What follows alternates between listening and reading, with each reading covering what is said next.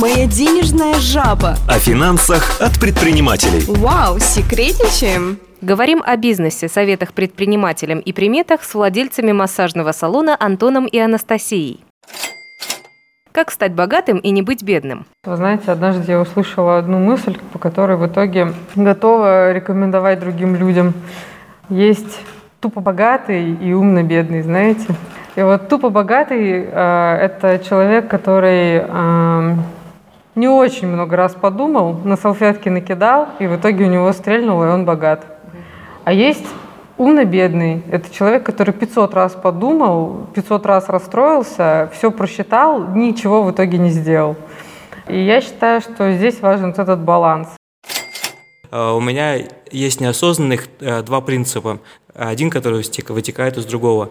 А, первый принцип – это что деньги приходят э, к тому, кто их кто к ним готов. И приходит в том количестве, к какому он готов.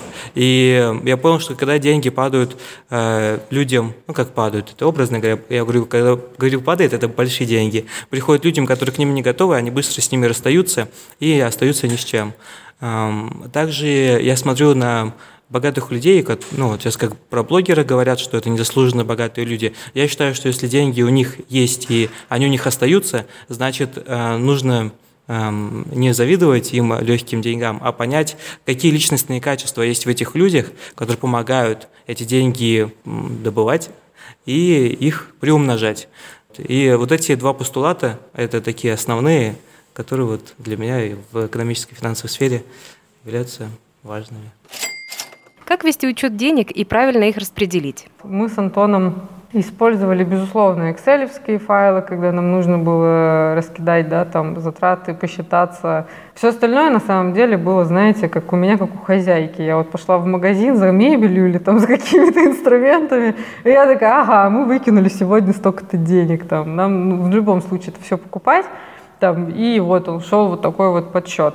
Безусловно, я очень много раз слышала от э, достаточно таких уже матерых э, людей, бизнесменов, которые говорят, что все должно быть просчитано на год вперед, там на много лет вперед. Когда ты стартап, э, у тебя нет этих денег, чтобы ты просчитывал их на год вперед, их не хватит, даже если ты это просчитаешь. И в этом нет никакого, ну, на самом деле, великого смысла. На полгода вперед, да, безусловно. Когда кто-то что-то пытается открыть, важно просчитать момент на открытие и подушку на первые полгода. Это важно.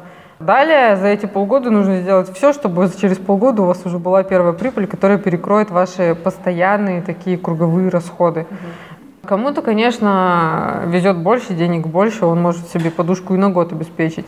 Вот. Это тоже, ну, ну, если мы говорим о каких-то вот таких, как мы, допустим, да, открывались, то есть у нас было вот они полгода, и мы за полгода, а, в принципе, вышли в ноль.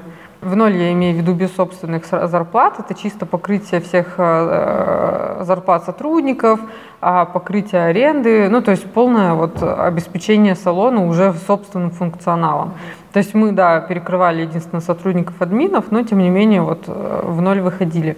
И мы не зарабатывали, себе деньги не брали, все, что было э, сверхзаработанное, мы сразу отдавали снова в салон, потому что много было недоделок, ну, каких-то интерьерных недоделок, было достаточно пусто.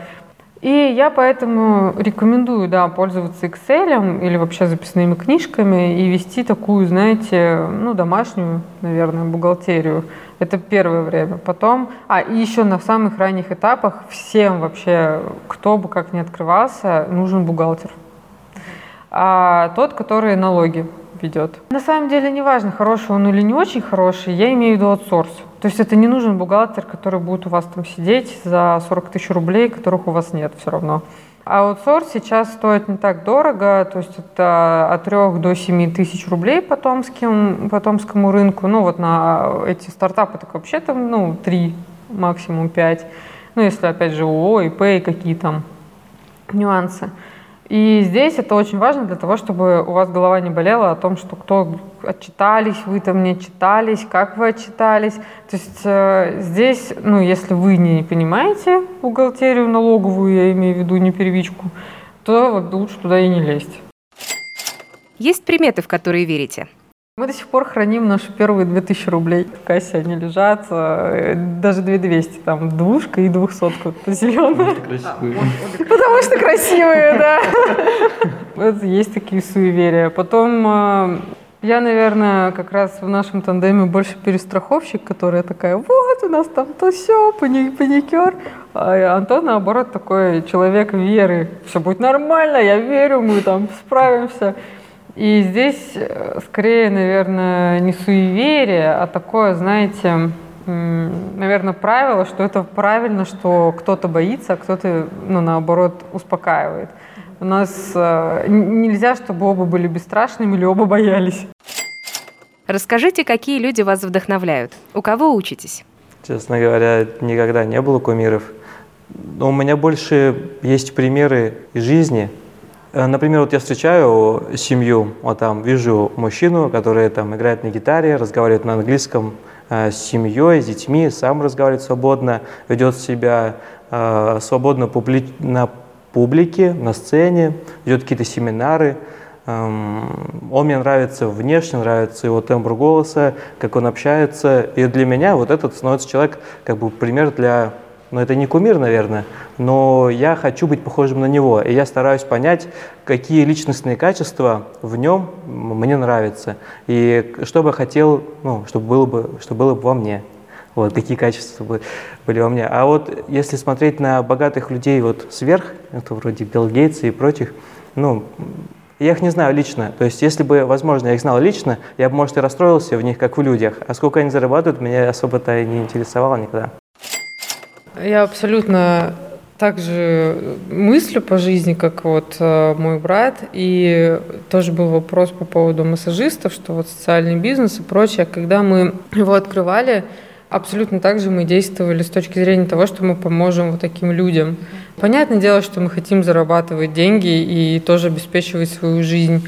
Но никогда это не было ну, такой прям единственной первостепенной задачей. То есть э, мы думали о том, как это именно соединить. Но у нас вообще такой бизнес, по сути, это прям много намешки. То есть это, если это, допустим, СПА плюс медицина, а вот такой как перестраховщик плюс там э, наоборот, а, я такая вся в границах, Антон наоборот, да, то есть и у нас вот очень много вот таких соединенных вот э, нюансов, и в то же время сам бизнес, да, получается у нас вот социальная часть, это слабовидящие незрячие, и плюс бизнес, который должен зарабатывать. И мы это все соединили, и я считаю, что у нас это именно получается соединять. То есть, наверное, как раз-таки потому, что мы вот такие, как сказать, разные и соединились, да, то есть у нас это получается.